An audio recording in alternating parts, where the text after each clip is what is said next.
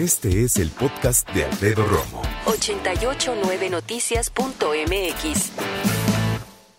¿Cómo andas de la vista? Porque lo damos por hecho, ¿sabes? Para nosotros nuestros ojos son tan automáticos, pero hay cuestiones que eh, hacen que no la pasemos tan bien en cuestión de vista. Por ejemplo, yo no sé a ti, pero yo que uso lentes para ver de lejos, si un día se me olvidaron los lentes para ir al cine ha sido de las cosas más tristes del mundo.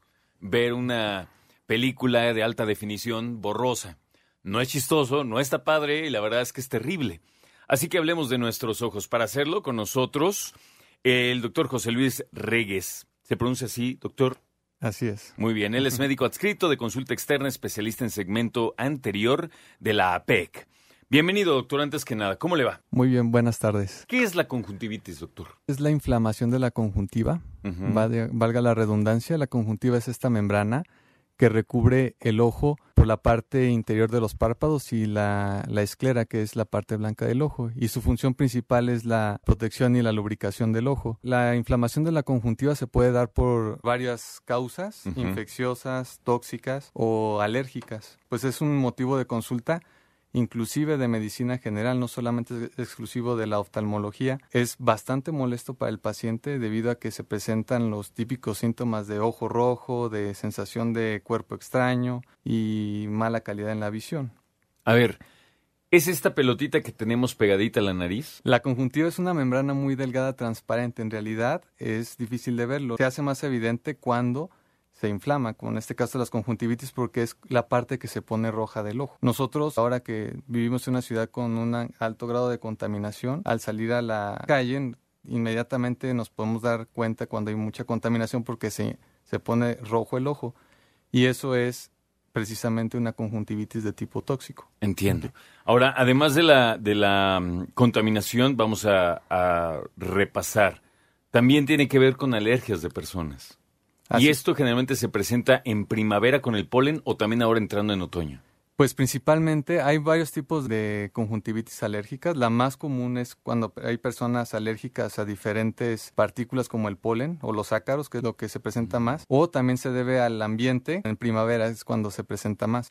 Y, y, bueno, pues este la, la sintomatología varía demasiado dependiendo de, de si es alérgica, de si es infecciosa o de si es por alguna otra causa, como las que mencionamos.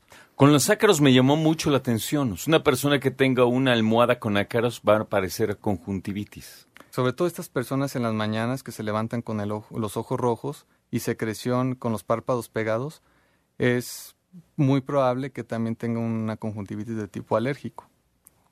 ¿Por, qué se pegan? ¿Qué sustancia secreta el ojo que se pega en los párpados? Ah, es una secreción purulenta, de, una secreción mucosa con una consistencia este, que puede hacer que se, se adhieran estos ácaros o a otras partículas, pero es más que nada por la misma inflamación, la conjuntiva, en su mecanismo de defensa se producen estas sustancias. Ok. Ah, nos decía los tipos de conjuntivitis bacteriana, viral y alérgica. ¿Alguna de estas es contagiosa? La conjuntivitis bacteriana y la viral son las contagiosas. Hay que tener mucho cuidado sobre todo en periodos donde se presentan muchos cuadros gripales.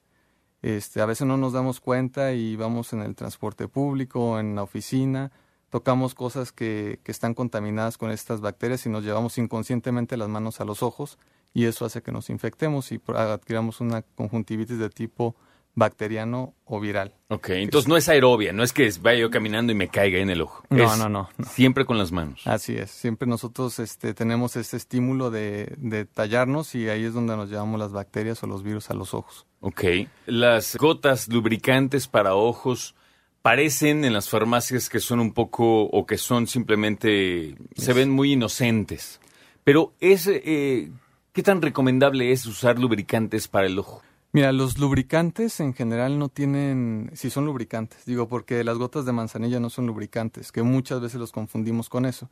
Las gotas de manzanilla son astringentes y esto hace que nuestros ojos se resequen más y empeoran más el cuadro. Ah. Entonces, pues ahí este es importante conocer este cuáles son lubricantes y cuáles no.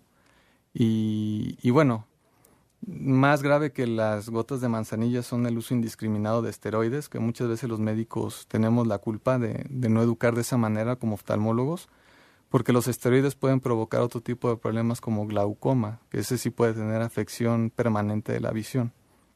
Entonces, es importante, aunque la mayoría de las conjuntivitis son autolimitadas, si, algunas, si no se tratan correctamente, sí pueden traer consecuencias graves. Algo tan sencillo como, como esto, si no es tratado este, adecuadamente, sí puede traer consecuencias permanentes para la visión.